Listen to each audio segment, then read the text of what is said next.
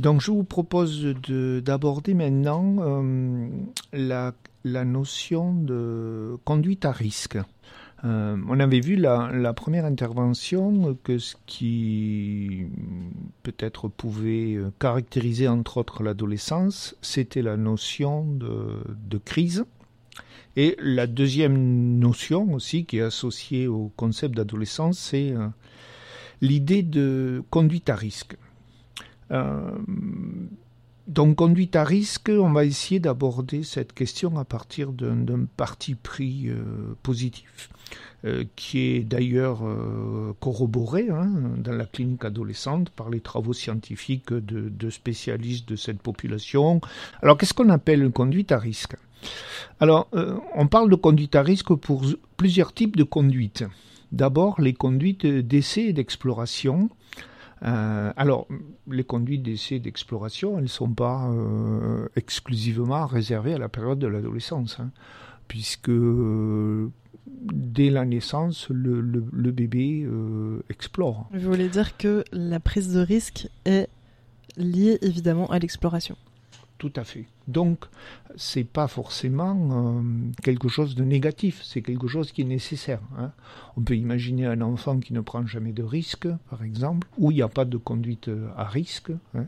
Ben, c'est un enfant qui ne va pas bouger euh, du, cocon maternel, voilà, ou du cocon familial. Voilà, ce qui va poser d'autres problèmes. Hein.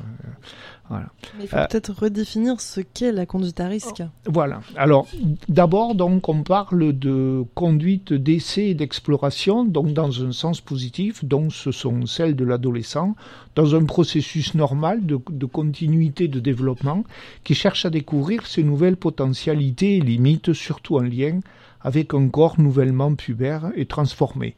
Donc j'évoquais euh, la dernière fois le film de Sam Raimi en 2002 qui illustre bien à travers le personnage de Spider-Man cette transformation physique et la sensation enivrante qui s'empare de lui lorsqu'il découvre et expérimente ses nouvelles potentialités.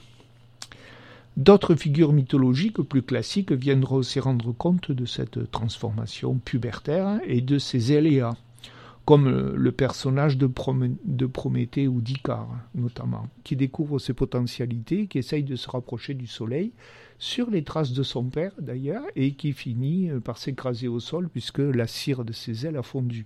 Donc là aussi, c'est peut-être intéressant parce que la mythologie nous offre une image euh, d'un père chez Icare qui est quand même pas si protecteur que ça. Hein, puisqu'il entraîne son fils dans son sillage sans prendre la mesure des risques qu'il a en cours. Donc euh, la même issue fatale donc dans la réalité que celle proposée dans la mythologie grecque, notamment du côté de Prométhée et d'Icare, hein, puisque là euh, les risques encourus sont bien réels. Mais généralement, donc, si l'adolescent explore et teste ses limites, celles-ci sont intégrées respect des lois, respect de soi, euh, voilà. Ainsi, les transgressions et par conséquent les mises en danger sont faibles. Deuxième type de conduite à risque, là où on va tomber dans quelque chose d'un peu plus euh, problématique, c'est ce qu'on appelle les conduites d'excès, de dépassement des limites. Les limites sont dans ce cas donc recherchées dans leur face extrême, avec un risque physique important, un coma, une maladie, un handicap, voire la mort. Par exemple, les, consommations excessives d'alcool sur un temps très très court, euh, toutes les conduites toxicomaniaques où on va essayer de dépasser ses propres limites. Voilà. Les conduites sexuelles non protégées aussi, euh, le sida est là pour nous le rappeler. Mise en danger sur la route, accidents de voiture, beaucoup de, d'accidents de, voiture chez les jeunes. Ou de moto Ou de moto, tout à fait. La destructivité est donc là mise au premier plan. Voilà. Donc on voit bien que ce qui est recherché, effectivement, c'est une confrontation avec la mort et un dépassement des limites. Voilà. Qui peut être aussi une façon de nier la mort, c'est-à-dire moi je suis immortel. Ou de ressentir la vie ou de ressentir la vie, exactement. C'est tout à fait paradoxal. Alors c'est vrai qu'il ne faut pas euh, euh, oublier le fait que l'adolescence, c'est quelque chose qui est paradoxal et contradictoire. Voilà. J'ai jamais autant euh, ressenti la vie que quand je suis près de mourir. Voilà, on peut dire les choses comme ça.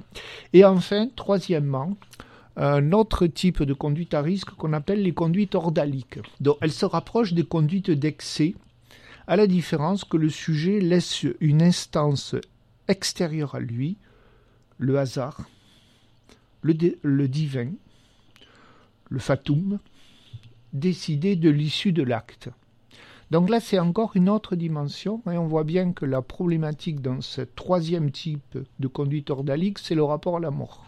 Et a la spiritualité, du coup il y a la spiritualité, tout à fait, vous avez tout à fait raison, et la transcendance, c'est-à-dire qu'on a affaire à quelque chose qui me dépasse, voilà, et qui peut permettre aussi de comprendre peut-être euh, dans certains événements tragiques comment peut-être à l'adolescence il peut y avoir une attirance pour quelque chose qui va vers la mort, mais dans le dépassement de soi et dans une force spirituelle de transcendance.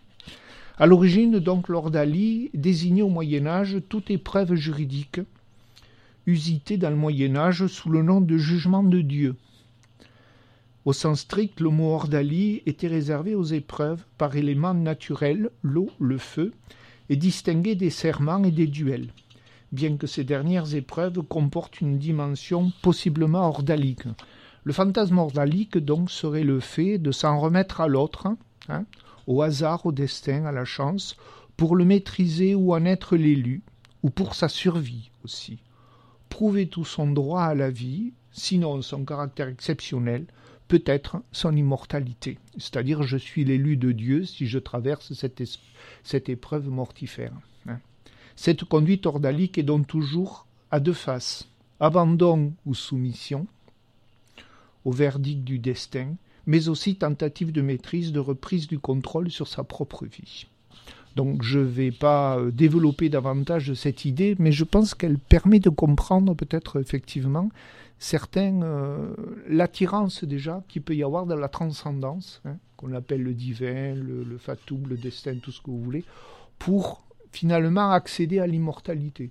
Donc on a ces trois types de, de, prise de risque qui se conjuguent effectivement, on le voit bien, en fonction de la culture de l'adolescent, du poids de la famille, du poids de la société euh, et du poids de l'évolution historique des choses aussi, hein, puisqu'on n'est plus au Moyen Âge, mais comme on a un retour du religieux quand même depuis euh, une cinquantaine, soixantaine d'années, on voit bien comment finalement le rapport au divin peut tenter certaines personnalités et notamment certains états à l'adolescence pour euh, remettre sa vie entre les mains de quelque chose qui nous dépasse, mais qui va donner une grandeur aussi à ce qu'on vit dans la réalité tous les jours. Hein. C'est-à-dire on est toujours chez l'adolescent dans cette double face. Hein. Je me dépasse moi-même et, euh, et j'accède d'une certaine façon à l'immortalité, surtout si je suis l'élu.